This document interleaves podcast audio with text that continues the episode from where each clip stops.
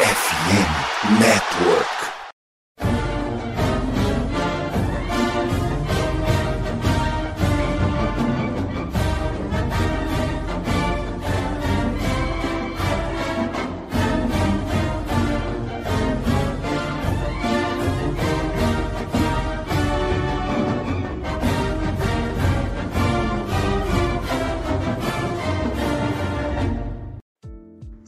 Amigos! Saudações, fãs de esporte! Saudações, fãs do futebol americano profissional, do futebol americano universitário e do esporte como um todo. Que grande prazer, que grande alegria, que grande satisfação. Estamos chegando mais uma semana com o meu, o seu e o nosso CollegeCast hoje voltando ao grande tema aí deste período do ano, que é o draft da NFL. Voltamos para falar de mais 13 jogadores que estarão fazendo parte do recrutamento da liga no mês que vem. Hoje, para falarmos de offensive linemen, então já senta aí no seu sofá, já se coloque na sua poltrona de forma confortável e venha com a gente, porque tem muito assunto para ser comentado e naquela posição que a gente sempre fala, né? Nunca você tem OL demais. Assim como o Ed, são duas posições que quanto mais você tem, melhor. Então, vamos falar aqui dos 13 principais jogadores. Tem guard, tem center, tem offensive tackle, tem de tudo pra gente comentar hoje. Mas antes de começar a falar desses caras, vamos começar a apresentar a mesa que vai compor o programa de hoje.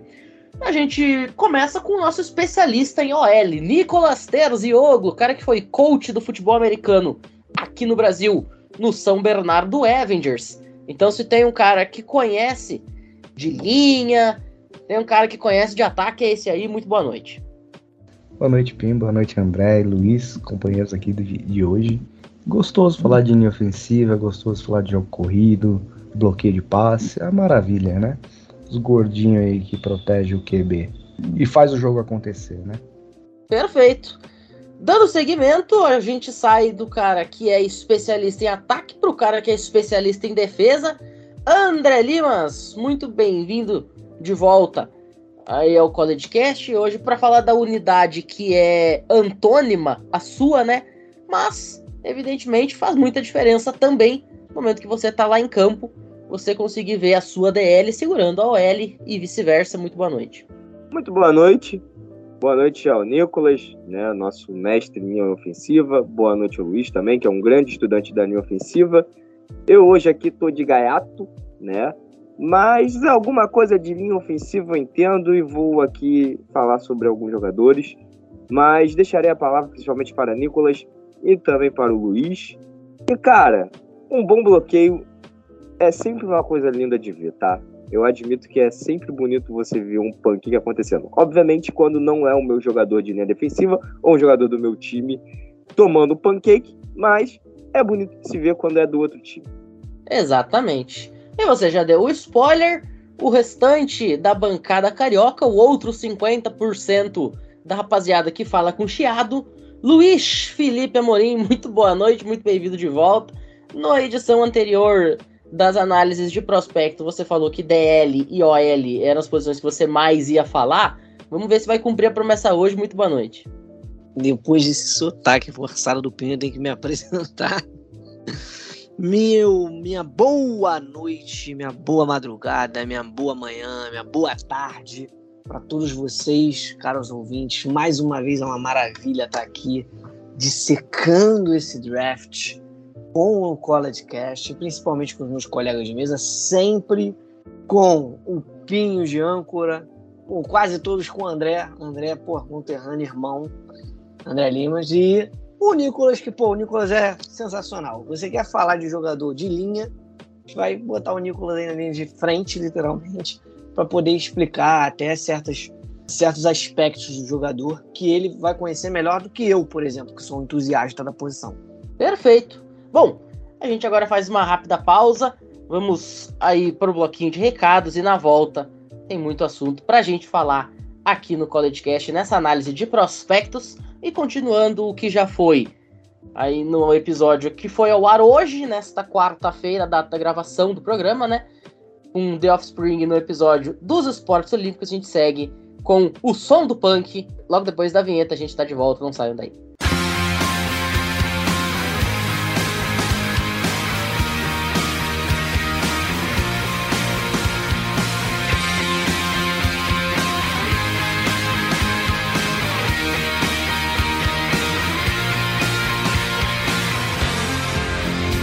Bom, senhores, estamos no mês de março e, como tal, o draft vem se aproximando, os playoffs da NHL e da NBA também. A NFL terminou, eu sei, mas, como diz um grande narrador ex-ESPN, setembro sempre chega e é claro que a gente quer chegar em setembro muito bem vestido, muito bem arrumado. E outra liga que tá chegando é a MLB, hein? Faltam apenas oito dias pro Opening Day, por sinal para você chegar muito bem vestido, muito bem arrumado nesses grandes eventos, no draft da NFL, no Opening Day da MLB, nos playoffs da NHL, da NBA, o melhor caminho é a loja Esporte América. Senhoras e senhores, prestem muita atenção no que eu vou falar. Usando o cupom que a FNN tem neste momento na loja Esporte América, você pode comprar artigos da NFL com até 50% de desconto eu vou repetir: 50% de desconto. Você já imaginou isso? Então eu tenho que te perguntar, o que que você tá fazendo que ainda não acessou o site da Esporte América? Corre, faz o seguinte, ó, vai lá no Twitter do CollegeCast, arroba o CollegeCast, vai ter lá um tweet que foi feito um retweet hoje, que vai estar exatamente o cupom lá. Eu não vou falar qual é o cupom, eu sei qual é o cupom, mas eu não vou falar para fazer vocês irem lá e olhar, tá? Você vai lá, olha o cupom, vai no site da Esporte América e aproveita. E claro, você já vai estar no Twitter do CollegeCast, já segue nós, né, seu safado? Se você não segue ainda, segue a gente. Mas não fique de fora, 50% de desconto você pode estar tendo na loja Esporte América para chegar muito bem arrumado aí nessas datas importantes. Fechado? Então depois de mais uma vinheta a gente volta aí sim Vamos para a offensive line desse draft. A linha de frente dos atletas que desejam, evidentemente, fazer a proteção de times da NFL. Não saiam daí.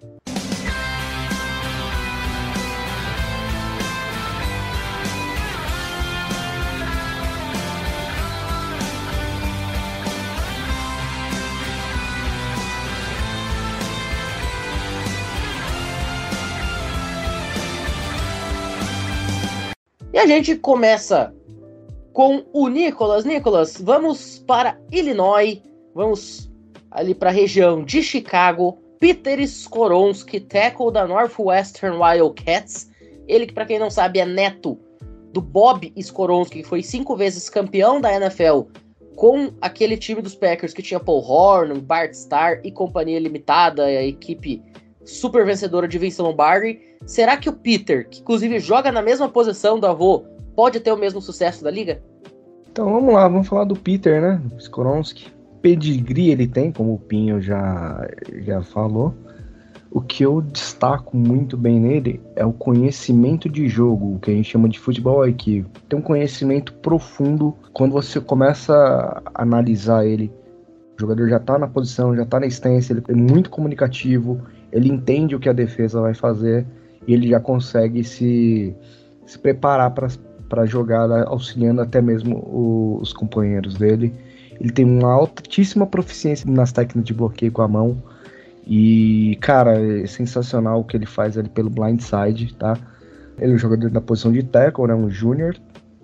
E, assim, faz bastante tempo que eu não vejo um, um júnior tão inteligente quanto ele. Você começa a ver os jogadores se desenvolver um pouco mais no finalzinho do seu ano sênior, ou chegando até mesmo na, na, NFL, mas ele consegue ser um jogador muito inteligente, muito técnico, protegendo o lado cego do QB ali, é um jogador muito bom, como o quarterback ele era destro, Northwestern ele atuava pela esquerda, ele consegue ser versátil, que é muito bom, ele consegue atuar tanto como tackle, tanto como guard, e é o que se fala muito, porque o defeito dele, que estão colocando como defeito dele, e eu não sei se realmente é tão impactante assim, é a envergadura dele que não é tão grande. Então fala-se muito de mover ele de tackle para guard já nesse período aí de chegar no, no time de NFL. E eu acredito que ele já chega para ser titular, tá? E outro ponto muito interessante, ele é muito eficiente no bloqueio corrido. Então ele é um jogador muito eficiente como puller. Ele consegue sair de um lado da linha, chegar no outro, acrescentando no bloqueio. O atleticismo dele é extremamente elevado. Ele é um cara muito bom, um protótipo, tá? Perfeito. Luiz? Eu só vou complementar, porque o Nicolas falou tudo dele. Para muitos insiders americanos, ele é o disparado melhor da classe. E aí eu vou dar uma opinião minha. Eu realmente concordo que ele poderia ser muito melhor aproveitado como guarda. Ele é versátil, tá? Igual o Nicolas falou, interessantíssimo jogando de teco, mas a diferença para mim não é nem envergadura, é o QI de futebol americano que ele tem.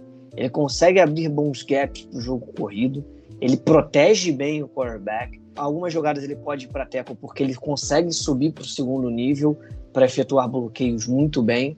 Não, gente, desculpa, mas esse negócio de envergadura para mim é uma desculpa esfarrapada para você tentar encontrar um defeito no cara, porque ninguém é perfeito.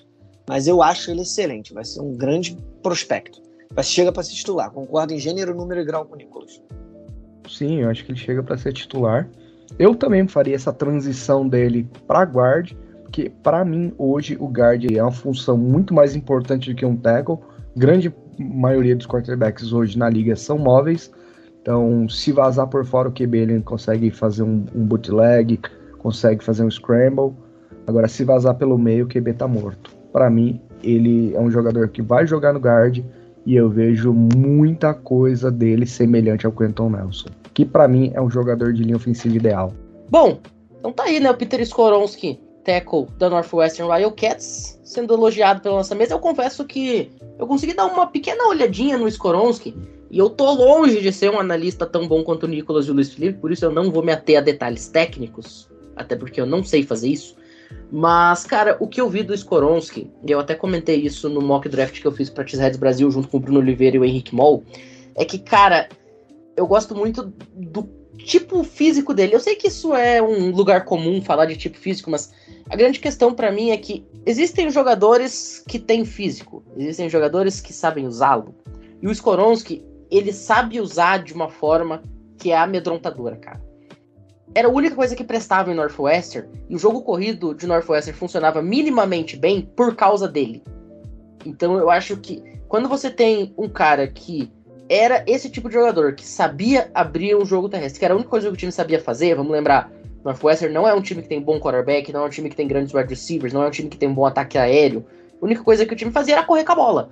Então, se o jogo terrestre funcionava, isso diz muito do potencial da sua OL. Porque senão o jogo não entra. Se o teu OL não for bom e não abrir o gap, e sabendo que seu playbook é só isso, uma hora a defesa vai te tirar esse doce. Se o negócio funcionava, é porque a OL era boa. E o Peter Skorowski, ele sempre foi o grande nome disso. Então, principalmente para time que depende do jogo terrestre, que é o caso do meu, por exemplo, e por isso eu defendo, por exemplo, que o Skorowski seria uma excelente adição para o Green Bay Packers. Para um time que precisa abrir um gap para o jogo terrestre, eu recomendaria muito fortemente o Peter Skoronski. Tô certo ou tô errado, meu caro Nicolas Terziogo? Não só está absolutamente correto, é, mas eu queria fazer uma recomendação. Quando você tiver aí duas da manhã, naquele momento lascivo ali, abrindo o site, fecha. Vai pro YouTube e termina o que você tem que fazer vendo o highlight do Skoronski. É isso até porque os highlights deles são tão bons que são bem adequados para este horário. Bom, vamos dar seguimento aqui? Vamos nos manter na Big Ten. Andrezito Paris Johnson Jr. Tackle Ohio State. E aí eu te pergunto, a torcida do time que draftá-lo poderá dizer Take me to Paris? Ou Paris, nesse caso, vai ser um momento triste? Então, Paris Johnson Jr tackle de Ohio State. Cara, é engraçado o que eu vou dizer, né? Mas ele é um tackle que ao mesmo tempo é legal de se assistir. Eu fico com medo. Mas eu não fico com medo por ele ser agressivo. Mas por ele ser agressivo. Dualidade, né? O que eu quero dizer com isso? Né? Ele é um cara extremamente agressivo. Só que essa agressividade dele o transforma em um ser burro.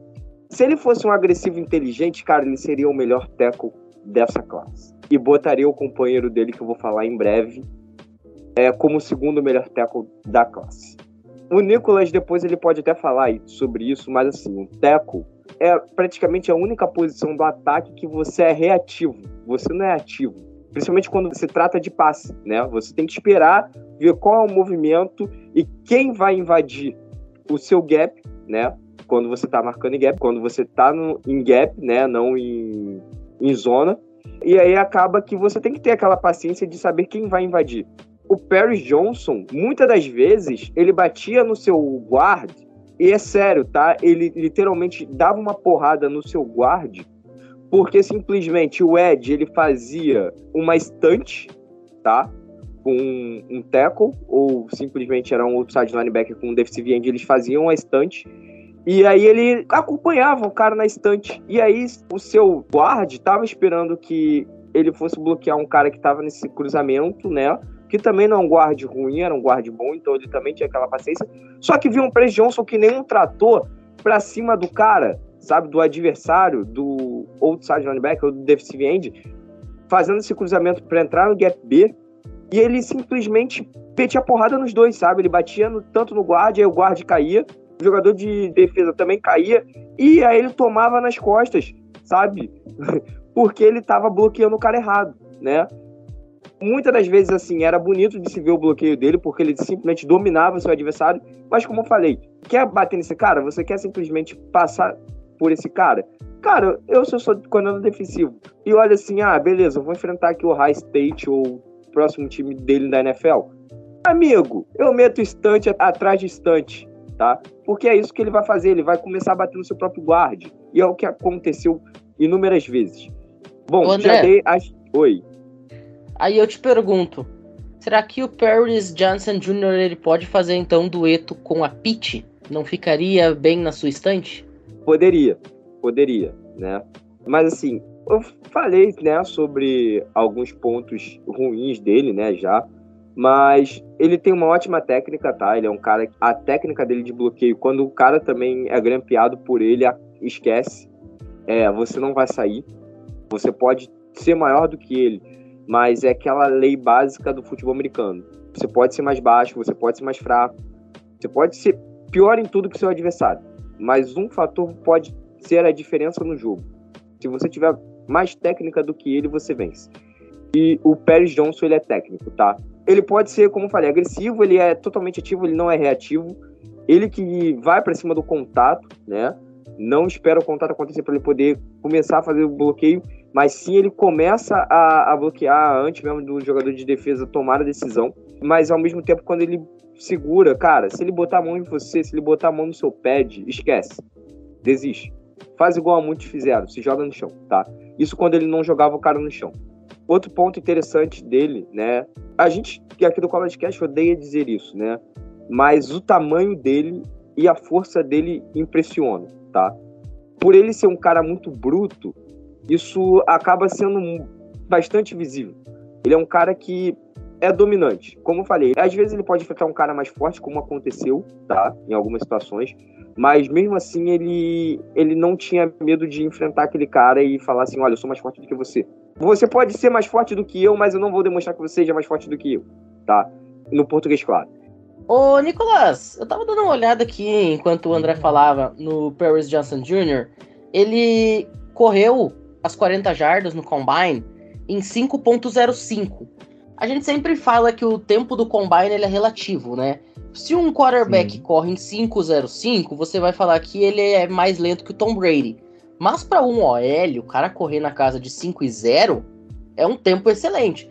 Então, o Perry Johnson Jr. ele consegue aliar é, a questão do tamanho, a questão do peso, que novamente, cara, a gente tenta não entrar nesse lugar comum, mas não tem o que fazer. É jogador de linha, a gente tem que falar disso. E ao mesmo tempo ele consegue ser um cara rápido. Isso é, realmente é muito interessante, é muito importante para o time que vier a escolher. Com certeza, é realmente interessante Talvez não o tempo das 40 jardas, mas o time vai analisar como que o jogador ele vai se portar, pelo menos ali nas 15 primeiras jardas, que é o que geralmente um jogador de linha ofensiva vai percorrer no campo quando ele estiver né, bloqueando para uma corrida. O ideal é que um jogador de linha ofensiva que consiga avançar para o segundo nível, ele chegue bloqueando ou pelo menos livre, situação de bloqueio, na, na end zone antes do corredor. Então, por isso que é relevante o tempo de 40 jardas. Mas o principal ponto é você vai olhar como que o jogador ele sai nas 15 primeiras jardas, porque é o tempo que ele vai ter ali em média, a distância que ele vai ter em média, corrida e, ele, e os times gostam de ver como que o jogador ele sai, se ele tem uma saída legal e tudo mais. Perfeito. Vamos ver aí se o Paris Johnson Jr. levará a sua torcida a Paris ou não. Quem sabe pode ser que ele passe por outro ditado, né? Quem tem não, boca vai não a é Roma. o filme Casablanca, né? Teremos sempre Paris. Isso, pode ser também. Bom, vamos agora sair então de Paris e vamos para a região de Atenas. Mas não a da Grécia, a da Georgia. Vamos para Athens, Samford Stadium, Broderick Jones, Georgia Bulldogs. Meu caro Luiz Felipe Amorim, esse cara promete ser o grande brother de alguns quarterbacks num futuro próximo. Conte-me o que o Broderick Jones pode fazer na liga. Então, ele é muito bom para jogo corrido, cara. Isso aí é algo que você falou do Packers, é algo que eu também falo muito do, do 49ers, que utiliza bastante. Teve duas perdas, mas uma conseguiu suprir, inclusive. Enfim. Cara, ele tem uma boa movimentação lateral, ele tem uma boa mobilidade, ele consegue efetuar alguns bloqueios. Eu vou ser sincero, eu gosto dele pro jogo corrido. Ele tem uma boa visão. É igual o André falou. Ele consegue ser reativo pro passe e quando ele vai abrir gap para um jogo corrido, que ele vai fazer uma movimentação, né, para realmente abrir aquele espaço, ele é ativo. E isso eu gostei dele, entendeu? Nesse aspecto ele é muito bom. Porém, contudo, entretanto, todavia, como diria o nosso querido Gabriel, ele tem os seus pontos fracos, é justamente com o passe, né? Protegendo o seu quarterback, que é algo crucial. O que, que ele precisa melhorar nesse aspecto? Cara, ele não é um jogador tão forte para a posição, tá? Ele tem uma força ok, pelo que eu analisei. Ele tem uma dificuldade que eu acho que não é tão absurda assim. Para a liga é algo crucial, porém para o college é algo muito comum e corriqueiro, que é uma marcação dupla, um 2 em 1 um em cima dele. Ele tem muita dificuldade. Por quê? Ele já tem uma dificuldade no mano a mano. A dificuldade dele que ele precisa melhorar, principal, trabalho de mãos dele. Ele consegue chegar ali no bloqueio, quando ele é ativo, grampear o cara e usar um pouco a força dele ali na disputa, porque geralmente a maioria das vezes são jogadores mais leves que ele. São jogadores mais leves, então ele consegue efetuar isso com louvor. Porém, quando ele pega edges que são mais fortes, são mais técnicos, cara, ele toma remada, ele toma spin move. Agilidade é bizarra do edge ou do DE que conseguem passar por ele tranquilamente para chegar no quarterback. Ou seja, eu acho que ele tem que melhorar o jogo de mãos dele para ter uma proteção ok para o quarterback, trabalhar um pouco mais essa força e, num todo, é um tackle ok. Muito bom para o jogo corrido, mas peca muito no jogo aéreo. Então, ele equilibrando um pouco mais essa balança, sempre vai ser mais pesada para o jogo corrido, que ele evoluindo tudo isso que eu te falei, ele também vai melhorar no jogo corrido. Ele é bom para jogo corrido, ele não vai ser aquele tackle que você vai falar, não, meu quarterback ele fica 15 segundos no pocket, ele não vai ser aquele cara que vai aguentar 10 segundos. Ele realmente pode ser um ponto fraco, o elo fraco da OL. Porém, é um bom jogador. Perfeito. O Broderick Jones, que quando estava no ensino médio, ele jogava futebol americano e basquete ao mesmo tempo, né? E, cara, eu vou te falar, a ESPN coloca ele como o OT número um dessa classe. Eu cordialmente me vejo obrigado a discordar disso aqui. Mas que ele é um grande jogador, certamente. Agora, eu não colocaria ele como número um, não. A ESPN que vai me desculpar. Outro cara que eu não colocaria como número um, mas que é um grande jogador, é o Anton Harrison, não é mesmo, meu caro Nicolas Terzioglu? Vamos agora para Norman, no estado do Oklahoma, Oklahoma Sooners. E aí eu te pergunto, será que a hora dele no draft chegará sooner ou later? Tá, é uma boa piada, né? Ok. Casal B já manda o contrato. Você falou que ele é um grande jogador? Ele é um grande jogador em muitos sentidos, principalmente do tamanho. O primeiro comentário sobre ele é: Ele é um guarda-roupas com pernas, pronto para te colocar no chão e você não vai querer levantar. Ele é grande, muito forte, tá? Ele é um típico jogador de linha ofensiva que vai jogar no lado cego do QB, majoritariamente. Acredito que ele pode ser improvisado ali pelo lado direito, mas a, a, grande característica dele é bloqueio de passe. Ele é um jogador muito bom bloqueando passe. A gente vê o Oklahoma fazendo uma transição ali no, no playbook dela, né? Trazendo algumas coisas um pouquinho diferentes ali, um pouco mais de air raid. E ele foi um jogador que ficou da safra antiga, mas que respondeu muito bem com, com um sistema um pouco diferente lá na, na Oklahoma Sooners. Ele tem um trabalho de pés muito consistente, ele tem o que eu acho essencial, ele tem a base baixa, só que o peso dele é alto. Então ele é um jogador que não vai ser movido por qualquer jogador que bater nele ali de linha defensiva, linebacker, que tenta fazer a gracinha, né? Ele tem uma boa agilidade para enfrentar o, os pass rushers rápidos, tá? E, e, força, ele vai pegar lá o, o jogador de DL, vai parecer exatamente dois besouros, um tentando jogar o outro para fora da árvore. Quando enfrentar um cara pesado, acredito que vai ser esse o cenário, tá? Ele se destaca, como eu disse, pela proteção de passe, porém ele trabalha muito bem bloqueando a corrida. Ele consegue chegar num defensor de segundo nível buscando e utilizando muito bem uma, uma angulação favorável. Então, quando ele pega um linebacker no segundo nível, irmão, é igual aquela cena de um trem General Electric passando no meio de um, de um, de um Ford Mondeo. Você tá atropelando o coitado ali, não tem nem chance dele falar um A. É, eu só acredito que ele precisa trabalhar um pouco melhor esse segundo nível, né? Porque às vezes ele acaba desistindo um pouco da jogada e isso acaba. O defensor se escapa e consegue ainda chegar no corredor. Isso é um pouquinho ruim. Então ele tem que acreditar melhor no bloqueio de segundo nível e precisa melhorar a proteção de gap interno. Bloqueando fora, ele é muito bom. Agora, quando ele toma um slant, um instante, ele já deixa um pouquinho a desejar, tá? E às vezes ele hesita quando ele vê algum shift, quando alguém vai tentar girar em cima dele, quando vai fazer algum instante ou blitz. Esses são os pontos que a gente tem que ficar de olho no, no gigante Anton Harrison.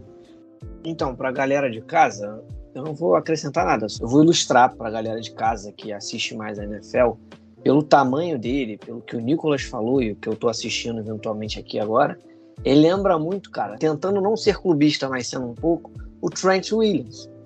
Ele é forte, ele consegue bloquear bem, ele abre espaço para o jogo corrido, ele dá tempo para o quarterback poder tomar a decisão da jogada ali fazer o passe. Ele realmente precisa melhorar, igual o Nicolas falou, na parte do segundo nível, bloqueios internos, que externos ele é excelente. Então é um cara com bastante potencial. E nesse quadro comparativo, que muitas das vezes o Pinho acaba pegando da galera de fora, né? Lá dos americanos e tal. Eu faço essa comparação. Acho que ele precisa terminar de ser lapidado e se ele for muito bem lapidado ali, ele pode se tornar um próximo Trent Williams ou perto disso, tranquilamente. Muito bem. Bom, vamos dando seguimento. Vamos voltar para Columbus, no estado de Ohio. Ohio State Buckeyes pela segunda vez aqui nesses offensive tackles. One Jones, André, manda bala. One Jones, né? O companheiro do Perry Johnson, eu tinha falado que eu iria falar sobre ele e ele era o tackle número um para mim da classe. Eu vou dizer o porquê para mim ele é o tackle número um da classe em uma simples palavra: paciente. Ponto. Cara, o que esse cara tem de paciência, acho que nem o Buda tem, tá? Lembra que eu falei sobre o Pérez Johnson lá no início, que era um cara agressivo e que um tackle ele tem que ser reativo e não ativo?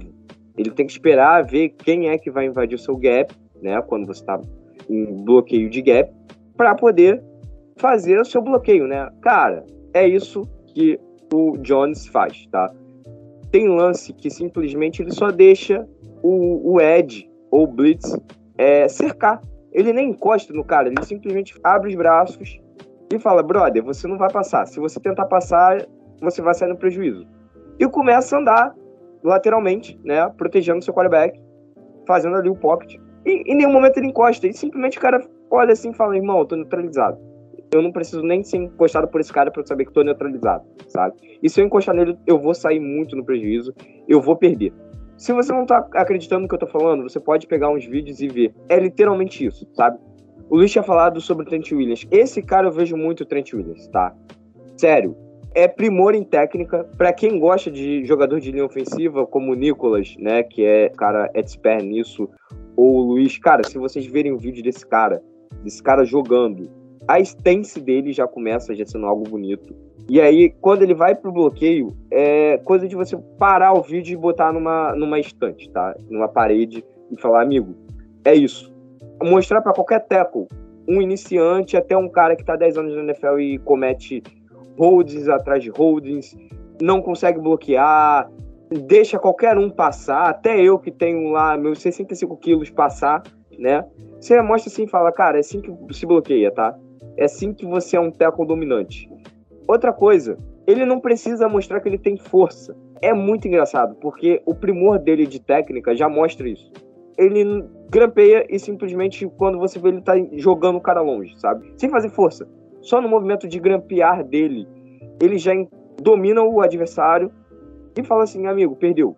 Ou você aceita que você perdeu e deixa eu te jogar longe, ou a gente vai ficar aqui, né, sambando, dançando uma valsa. Que é isso que acontece, tá?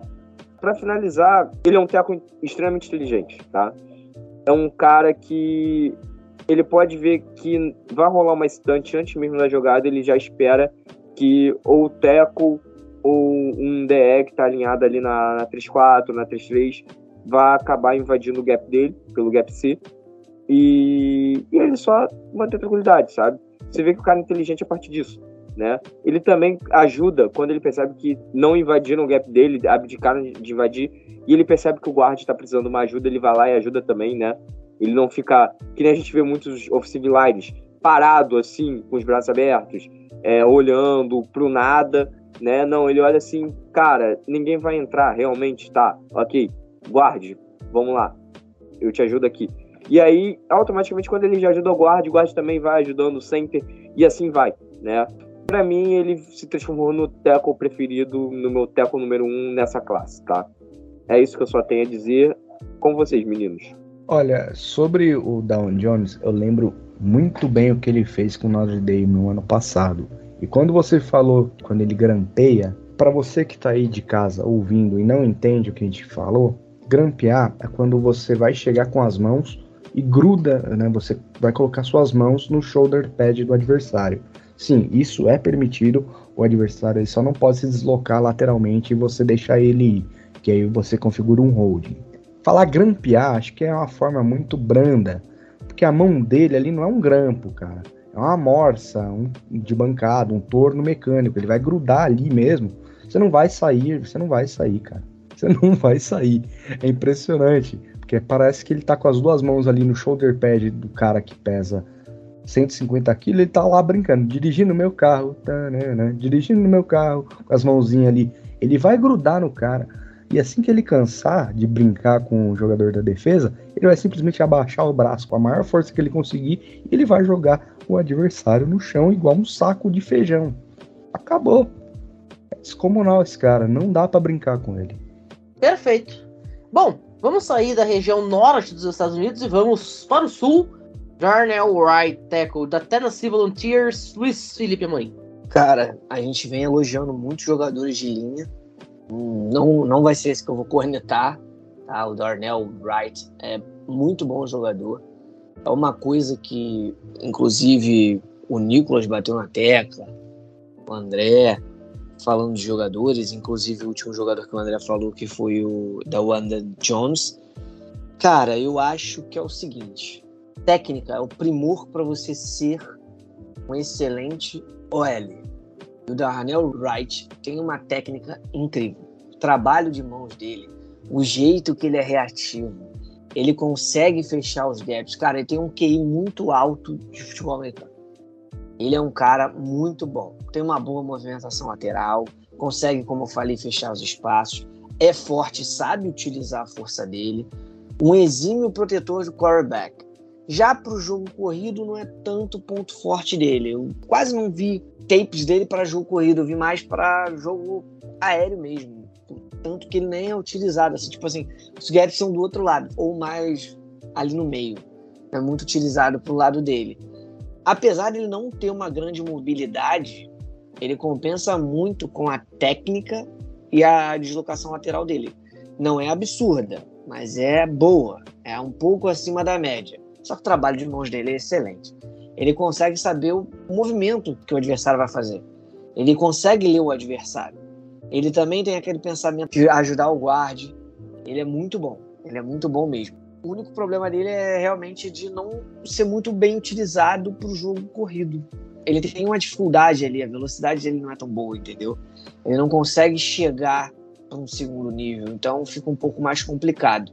Agora, aquele gap meio que aberto ali para o running back vir na força, utilizando mais a base da força, ele pode ajudar sim, ele ajuda bastante. Pelo menos o jogador que ele está marcando não vai passar, entendeu? Mas eu gostei. O único detalhe para mim, problema dele, é contra o jogo corrido mas passe um dos melhores da classe, disparado. Concordo com o que o Felipe falou, ele é muito técnico mesmo. É outro que gosta de arremessar os adversários pro chão, deitar em cima deles ainda. Perfeito.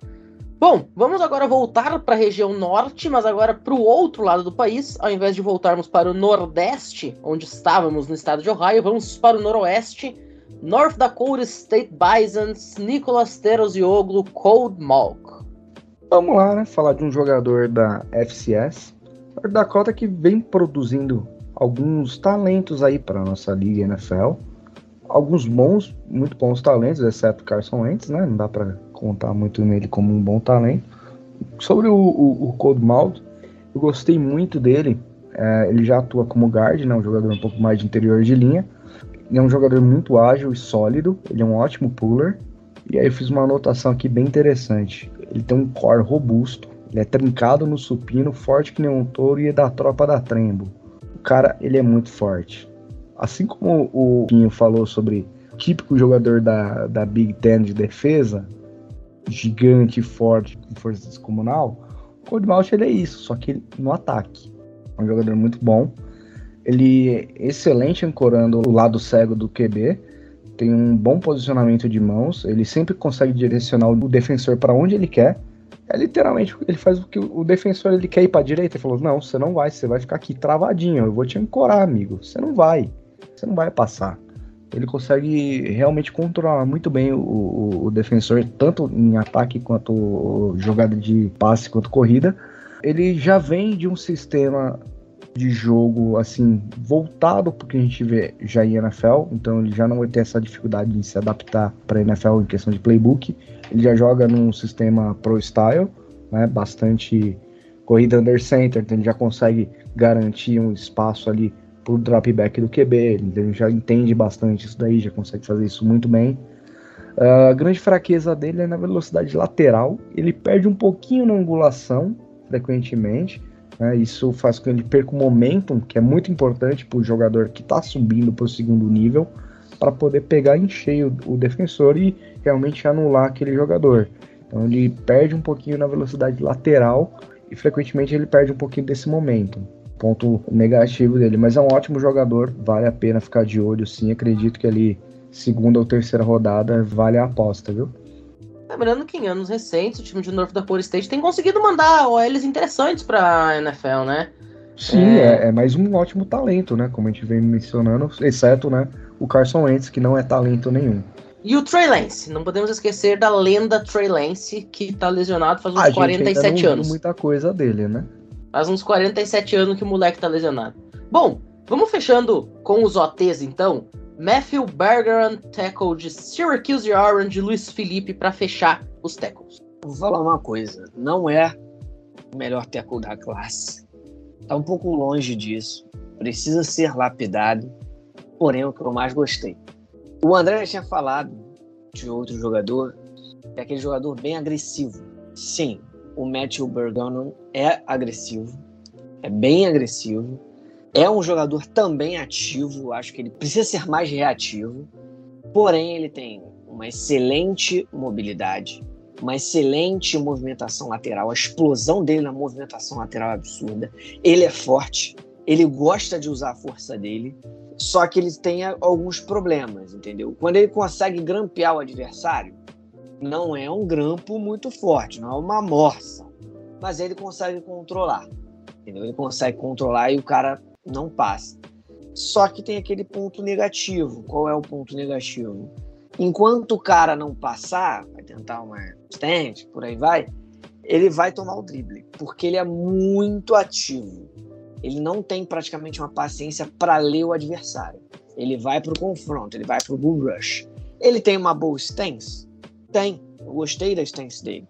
Só que eu acho que ele precisa melhorar o quesito leitura de jogo. Ele pro jogo terrestre, gente, é excepcional. Eu gosto muito dele. Porque a função, basicamente, de um teco no jogo terrestre é abrir gaps, abrir espaços pro running back entrar naquele espaço e correr. Você não tem que pensar muito. Você, nesses momentos, você tem que ser realmente muito ativo. Porém, contudo, entretanto, todavia, quando você vai para passes, você tem que ser calmo, você tem que ser igual um Buda, que nem o André falou anteriormente. E ele não é. Ele é bem impulsivo isso tem que ser corrigido. Eu acho que ele tem que ter mais paciência quando o jogo for um jogo de uma jogada de passe. Só que é um bom jogador, cara. Ele executa bem o que você pede. Não tem um QI alto de futebol americano. O QI alto que a gente pode falar é mais pro jogo corrido, mas tem algumas coisas que precisam ser lapidadas. Tem um bom QI, tá? Não é um jogador burro.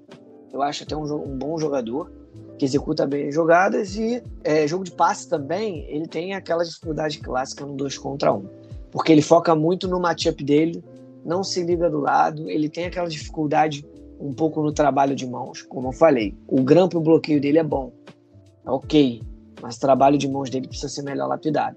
Já a postura dele é muito boa. É um jogador que tem muito potencial. Botaria igual o Nicolas falou, um segundo round, terceiro, pode ser.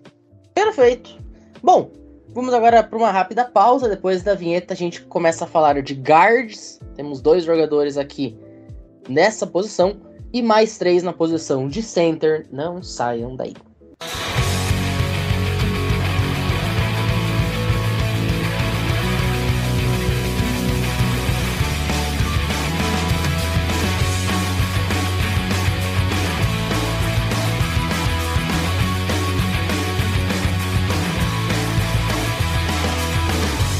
Bom, atravessamos o país novamente, vamos da região de Nova York para sempre ensolarada Flórida. Vamos para Gainesville. André Lima, do Pântano, está saindo Osiris Torres. Podemos dizer que ele será um mar torrencial de bons momentos na linha ofensiva de algum time ou será uma tempestade para quem o escolher? Osiris Torres ou chuva torrencial. Eu achei a técnica dele terrível, sabe? É um guard que não me passa nenhuma segurança, porque como a gente tinha conversado no grupo de quem participa do College Cast aqui da bancada e tal, eu tinha mandado a imagem pro Nicolas e pro Luiz verem, né? Ele bloqueando, cara, é simplesmente tenebroso. É tenebroso. O cara parece um pato. As pernas do cara parecem um pato, sabe? o pé direito está apontado para sideline direita e o pé esquerdo está apontado para sideline esquerda, tá? É literalmente isso, amigo, que você está ouvindo. A perna dele faz uma inclinação um pouco maior do que 45 graus, então você já viu que temos um problema aí. Ele é muito forte, então parece que isso não é um problema, só que é sim um problema, porque ele vai chegar na NFL e vai enfrentar caras mais pesados do que ele, né? Outro ponto também que me incomodou também é quando ele sobe para o segundo nível. É um cara perdido quando sobe para o segundo nível. Por que, que ele fica perdido quando sobe para o segundo nível? Porque ele é um cara burro? Não, não é porque ele é um cara burro. É porque quando você é um jogador de linha ofensiva e você tem que bloquear no segundo nível, ou seja, um linebacker, um safety, né? Por isso que é chamado de segundo nível. Você primeiro dá um delay, né? Você empurra ou começa bloqueando alguém ali da, da linha defensiva né? Ou algum blitzer que está entrando. Mas você não perde tanto tempo nesse cara, só para exatamente ajudar ali nos bloqueios iniciais. E aí você vai para o segundo nível porque você sabe que vai ter alguém de combate, né? E até mesmo isso ajuda para você fazer a leitura de quem pode ir para cima do seu running back. Só que ele perde muito tempo nesse primeiro bloqueio. Ele perde muito tempo mesmo, tá? Ele começa a querer disputar força, mostrar pro cara que ele tem mais força do que o cara. E aí, quando ele percebe que, ah, eu tenho que ir pro segundo nível, já é tarde demais, tá? E aí ele não sabe quem é para bloquear. Quando ele vê o, o running back já tá tomando teco, ou quando ele começa a bloquear, ele simplesmente tenta empurrar o cara, ele empurra o, o linebacker ou o safety para cima do seu running back. Isso quando ele consegue empurrar, né? Eu já elogiei já pela metade um tackle, já elogiei muito um segundo tackle, mas estava faltando uma crítica, né? Eu, se sou general manager e tô no primeiro dia, olho pro chuva torrencial ou torrence, eu simplesmente falo assim, cara, águas passam e você passará, tá? Não será você que eu vou escolher. Pode nadar lá com teus amiguinhos Gators, tá? Mas hoje não. É, no segundo dia eu olho assim e falo, hum, tem outros nomes mais interessantes, então serão esses caras. Você também fica. Segundo dia não tem outros nomes mais interessantes, aí sim será você. Terceiro dia a mesma coisa, tá? Não é um guarde que me agradou, não é um guarde que eu fico feliz em ver jogar, não é um guarde que para mim vai dar certo na NFL. Perdão dizer a verdade, mas é isso. É, o André incorporou o jacaré aqui e deu mordidas valendo no menino chuva torrencial. Bom, vamos ver se o Steve Ávila salva a pátria dos guards. TCU Hornet Frogs, os sapos chifrudos da Universidade Cristã do Texas, Nicolas Terziogo. Ele salva, ele salva muito se fosse o programa do Raul Gil, eu tirava o chapéu para ele, porque ele é um ótimo bloqueador no jogo corrido, tá? E ele se mantém muito sólido quando ele se bloqueia em segundo nível. Quando a gente fala de bloquear segundo nível, no jogo corrido, vamos explicar um conceito bem básico aqui para vocês. A gente está bloqueando em zona, então a gente é responsável por uma zona. Que zona é essa? Se é uma jogada corrida para a esquerda, sua frente é 12 horas. Você vai levantar seu braço direito como se fosse duas horas de um relógio, ok? Nesse intervalo entre 12 e duas horas é uma zona e você é responsável por ela. Tem alguém ali? Tem. Você é um jogador que está coberto. Não tem ninguém ali, você é um jogador que está descoberto. O jogador que está descoberto, obrigatoriamente ele vai ajudar quem está coberto. Né? E isso muda uh, da forma que acontece em inside zone para outside zone, tá? Em inside zone, o jogador que está descoberto, ele vai bloquear em down block, ou seja, vai bloquear no sentido contrário da jogada. Então ele vai auxiliar o jogador que está no lado esquerdo, no, no, exemplo que a gente tem aqui. Suponha temos que seja uma jogada de outside zone. O jogador que está descoberto, ele vai agir de que forma?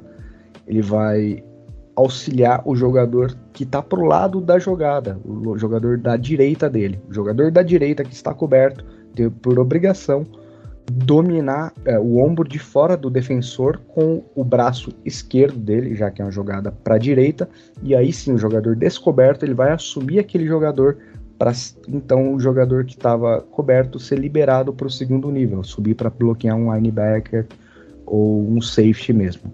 A gente vê isso acontecendo do college mais para o lado aberto do campo, né? E grande maioria ali para o lado aberto, porque até mesmo tem mais espaço para os jogadores se deslocomover.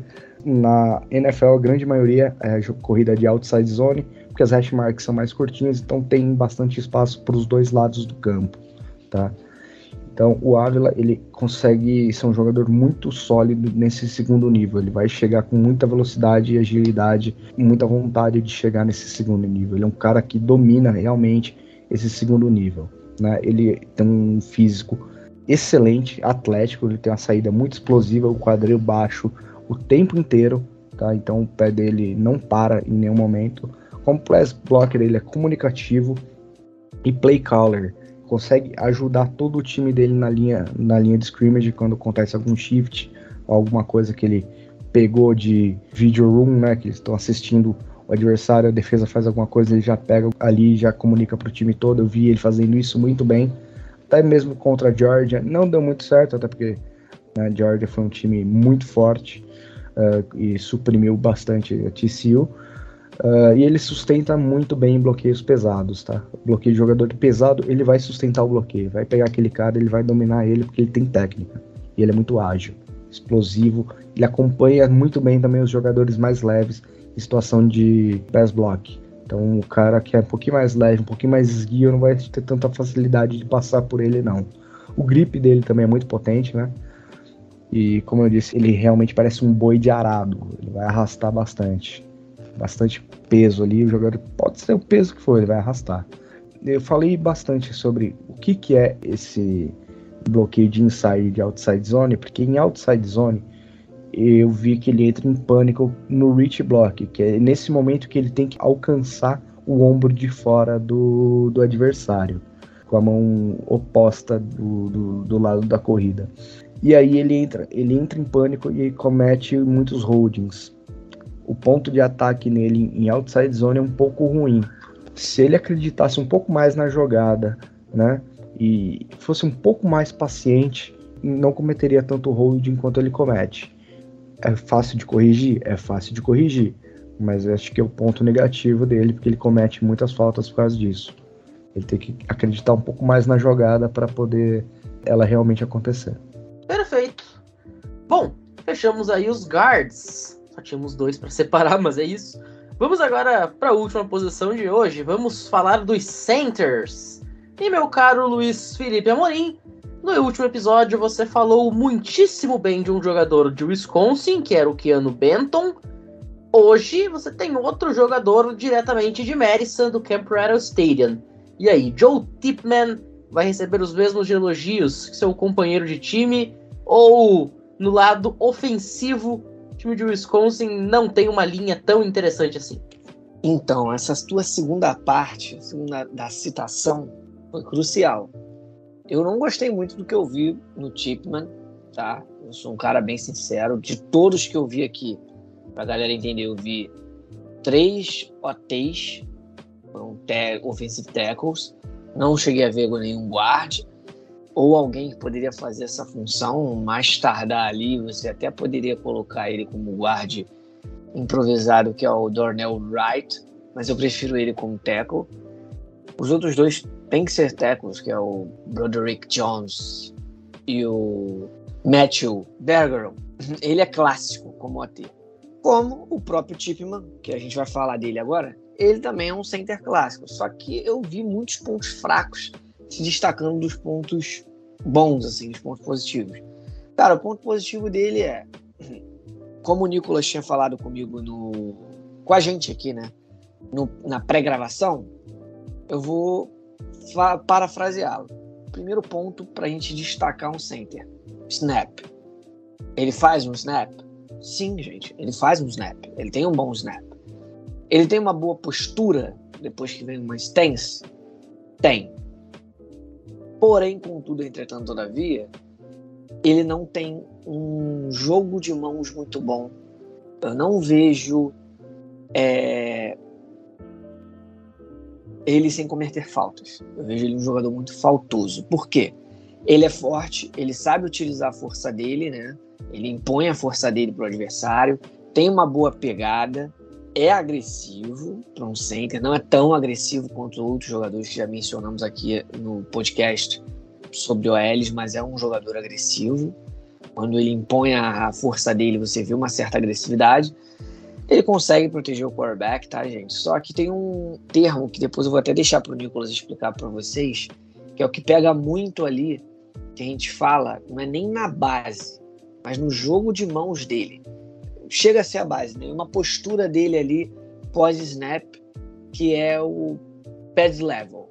O pad level dele é ruim, é um pad level limitado. Você vê que ele acaba perdendo muitos confrontos de primeira por causa disso.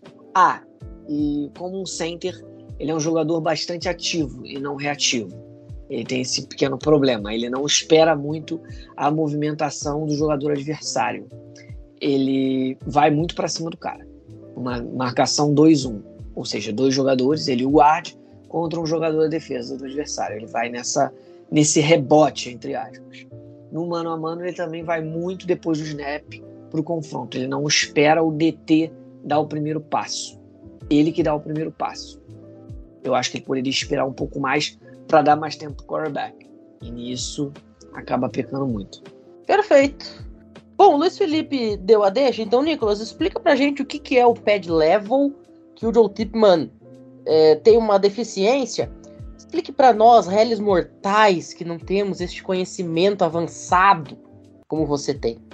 Vamos lá, o pad level é a forma como o jogador ele vai utilizar as mãos dele para atacar o oponente. Tanto em, em jogada de corrida quanto de passe, as, dependendo, claro, você tem que ter um, um bom nível de mãos para poder agredir o adversário. Você tem que saber a forma que você vai tocar na ombreira dele, tá?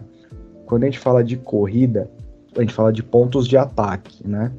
E já quando a gente está bloqueando o passe, o jogador de linha ofensiva, você vai ver a mão dele próximo à região do abdômen e subindo para perto do, do queixo dele ok? Então você vai ver ele recuando e fazendo um movimento.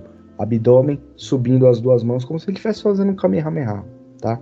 Você vai ver muito jogador fazendo isso. Alguns trazem bastante o braço para trás, como os tackles nas pontas, para realmente garantir fechar um pouco o ângulo. Já jogadores de interior de linha, você vai ver ele recuando, trazendo a mão do abdômen, subindo ela para perto do queixo, juntando praticamente os dois punhos, tá? Então isso que é um pé de level interessante, legal, de importante de ter. Perfeito. Bom, vamos chegar nos últimos dois jogadores de hoje. André, vamos voltar para Columbus. Luke Weipler, diretamente da Ohio State Buckeyes. O último dos primeiros ou o primeiro dos últimos, fica a seu critério. Manda bala. O último dos moicanos, Luke Weipler, né? Center. Center é uma posição legal. Center é uma posição ali que ninguém tem raiva do center né? O cara ali, gente boa no vestiário na maioria das vezes. E o Ipler também é um cara gente boa, né? Eu tô até coçando a minha testa, porque ele é um center ágil, tá? Tá ligado aquele center que tu olha assim, bate o olho e daqui a pouco quando você vê o cara tá na sideline bloqueando alguém? É esse cara, tá? É esse cara. Ele simplesmente é um cara versátil como o Nicolas tinha falado, se você tiver uma outside zone, ou como chamo, outside run, né, uma corrida por fora, você sabe que esse cara ele vai conseguir né, dar o primeiro contato, ameaçar ali no bloqueio, sair, fazer o delayzinho dele e vai para o segundo nível, ou até mesmo ajudar ali nos bloqueios laterais, né? É, assim como se acontecer uma screen, ele é um cara que vai ajudar também, né? Outro ponto que eu curti bastante e muita gente não sabe é que praticamente o capitão da linha ofensiva é o center, né? O cara que ali ajuda no pré-snap, vai apontando os bloqueios, quem pode invadir numa blitz, né? Vai ali auxiliando seus companheiros. E aí é um cara que também tem isso, sabe? Ele tem esse poder de liderança que para um center conta muito. Eu, se for draftar um center, eu olho sempre esse fator também, sabe? Aquele cara que vai entrar ali no campo e vai bater no peito e falar, rapaziada, olha só, deixa comigo aqui e eu vou falar para vocês, eu vou cantar para vocês da onde vai vir a blitz, quem pode vai de qual gap, quem é de controle de quem, ok? Ele faz isso em Ohio State, que é uma linha ofensiva que tem uma qualidade muito alta, é uma linha ofensiva onde tinha caras também veteranos como ele, e ele mesmo assim foi lá e segurou essa, essa bomba e segurou muito bem, tá? Agora eu vou falar um ponto negativo, né? É sempre bom falar pontos positivos, mas o um ponto negativo. Quando ele perde no bloqueio, ele não aceita derrota. E o que eu quero dizer com não aceitar derrota? Aparentemente parece algo bom, né? É um cara que continua lutando e tal. Só que quando você fala de linha ofensiva, acaba sendo um cara que comete muito hold. E alguns holds são bizarros, tá? Por exemplo, teve um jogo, se eu não me engano foi contra a Michigan, que ele perde no bloqueio, o cara passa, ele abraça o cara por trás, tá? É isso mesmo que vocês ouviram. Ele abraça o cara por trás e fica com o cara abraçado. E fala assim: beleza, eu, eu, posso tomar aqui uma falta, mas tu não vai chegar no meu QB, tá? E você não vai bater no meu, no meu protegido. Tem gente que gosta disso, mas é um fator que pode acabar prejudicando o ataque, né? Mas, como eu disse, é um cara que ele é sólido, ele é um cara que bloqueia muito bem, é um cara que sempre está lutando, tem uma técnica boa também. Não tem uma técnica tão aprimorada quanto seus dois tecos que eu disse, mas é um cara que tem um bloqueio muito bom. E eu acho que o principal fator que me chamou maior atenção é que ele é um líder. Além dele ser muito ágil, né? Ele ser um cara versátil. É um center que eu, se pudesse, claro, não seria minha primeira escolha no draft, na posição, mas se eu tivesse ali no final do draft, no primeiro dia, eu escolheria ele tranquilamente. Não, não tem muito que ir contra o André, não, cara. Mas a gente indo num contraponto, eu gostei dele muito, mas muito melhor do que o Joey Tipo, pelo que eu olhei. Ele tem uma base muito boa, ele tem uma movimentação lateral, ele consegue ter o que o Nicolas explicou, o pad level muito bom. Ele é reativo em momentos de passe e ativo nos momentos certos, que é no jogo de corrida, consegue deslocar bem a DL no screen pass. Eu gostei bastante dele. Eu acho que precisa melhorar algumas coisas, né? Nem seria só o trabalho de mãos, é o que o André falou. Eu gosto daquele jogador que, pô, impõe a força dele, não desiste da jogada. Só que para a liga isso é ruim, porque vai acabar cometendo muito holding. O holding tem os montes e a arbitragem dá, principalmente em miolo de linha. Então ele tem que se policiar com isso. Porém, ele tem um bom grip mesmo. O grip dele é muito bom. Se ele pega o adversário ali, ele consegue deslocar o cara bem. Ele é muito bom. Eu não botaria ele como final de primeiro round se a minha need fosse um center na OL. Isso aí eu já discordo. Se a minha OL precisa de um center, pelos que a gente pegou aqui, só tem dois, se eu não me engano, entre ele e o Tipman, facilmente eu iria nele. Entendeu? Na posição em si de center, pelo que eu vi, ele é o que mais me agradou. Entendeu? De OL, não. De OL tem vários jogadores à frente dele. Mas, que é igual o que o André falou, sobrando no final de primeiro round, por que não? Agora, se a tua need no primeiro round for ele, óbvio, também não vai ser uma need top 10, tá, gente? É do meio para baixo do primeiro round. Eu pegaria ele despreocupado, porque você vai terminar de lapidar ele, é só aprimorar que ele consegue ser um excelente center. Eu acho que ele no segundo ano de liga, num time certo, não aquele time específico como a gente fala bastante, mas num time com uma OL boa, com um preparador de, de ofensiva bom, ele consegue render pra caramba. Ele vai ser um bom titular, um belo center. Muito bem. Bom, chegamos ao último jogador de hoje. Nicolas arremata Minnesota Golden Gophers, John Michael Schmitz, fechando o nosso episódio de hoje. Então, sobre o John Michael Schmitz, é a combinação ideal de um jogador grande e pesado, porém ele é ágil e rápido. O maior destaque dele é realmente o jogo corrido. Ele é muito bom no reach block, que é o que eu falei, que o, o Ávila ele dava uma chocada dentro de campo entrava em pânico. Já o John Michael Schmitz, não, é o melhor ponto dele. É o reach block, ele tem uma saída muito explosiva. Ele é um jogador muito flexível, tá?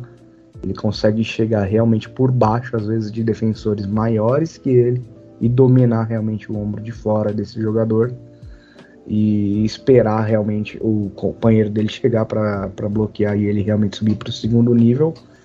Ele é muito bom bloqueando o backside das jogadas, o que, que seria isso? Uma jogada com uma counter, uma trap. Ele é um jogador muito bom para você utilizar nesses pulls curtos.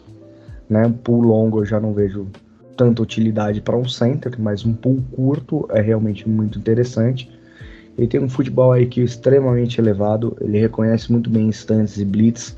No momento do snap, ele já, ele já consegue realmente é, reconhecer e se antecipar, como eu falei, fazendo esses pulls na linha ofensiva, ele consegue fazer isso também no passe, tá? Só que o passe não é realmente não é o ponto forte dele.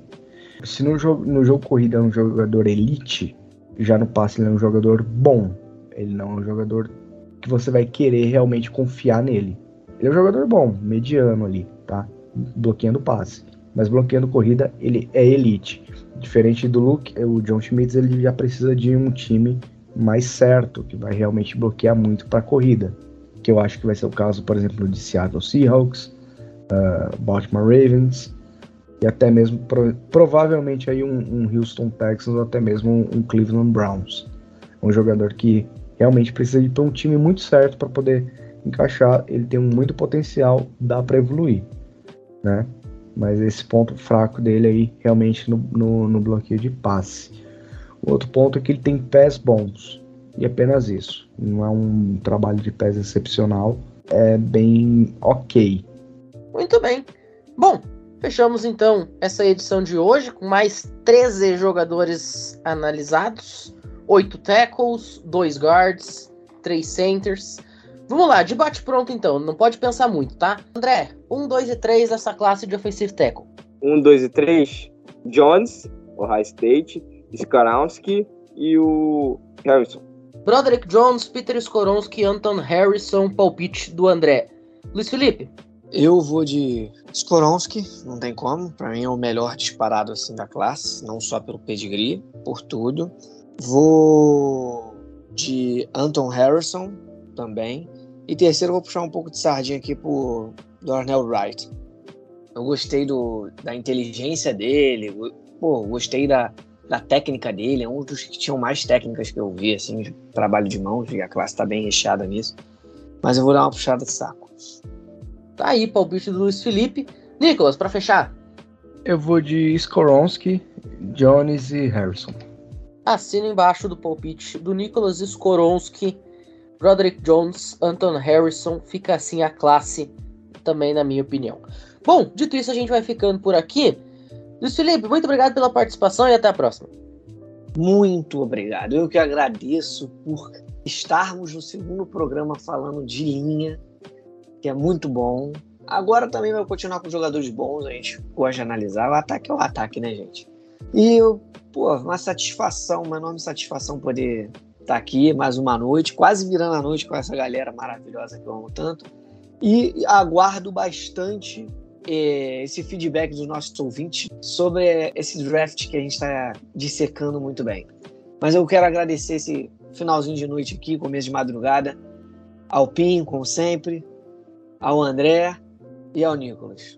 Muito obrigado, tamo junto, galera. Andrezito, também muito obrigado pela participação. Estamos de volta aí no próximo programa. Lembrando, gravamos hoje o episódio número 97.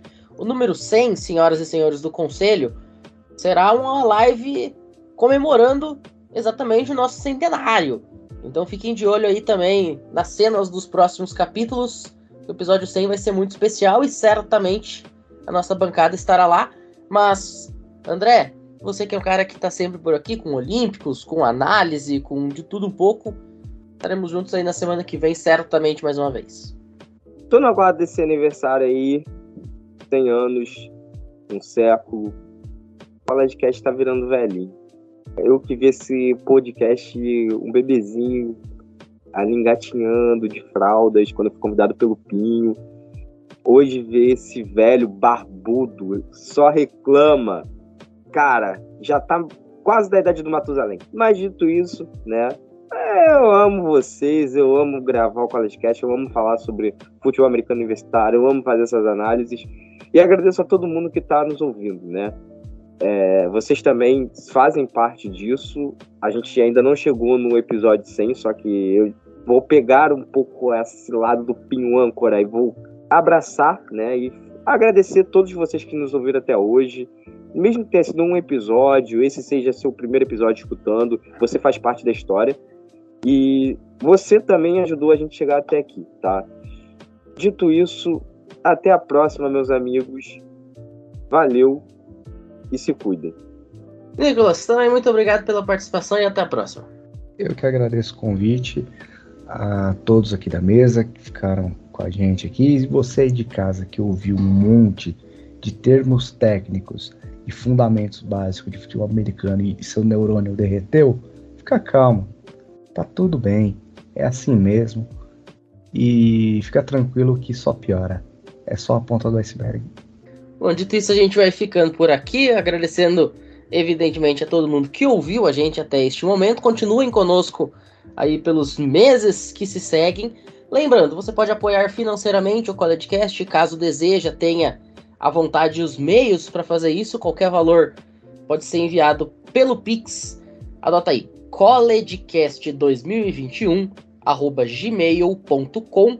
100% desse dinheiro será usado em investimentos na infraestrutura do programa. O André comprou um microfone novo aí essa semana, para vocês terem uma ideia. Logo, logo chega. Eu também consegui aí melhorar meus equipamentos. Hoje estou com um microfone profissional, uma câmera também semi-profissional. Então, se você quiser ajudar o Collegecast a cada vez melhorar ainda mais a sua qualidade, a sua estrutura, fique bem à vontade para fazer isso. E lembrando, Loja Esporte América, cupom aí, produtos com até 50% de desconto você pode estar adquirindo para chegar muito bem vestido nas ligas que se encerram e que começam em seguidinha. Fechado? Então, dito isso, a gente vai ficando por aqui. Muito obrigado a todo mundo que ouviu a gente. Uma excelente manhã, tarde, noite, quando você estiver ouvindo. E até a próxima. Valeu!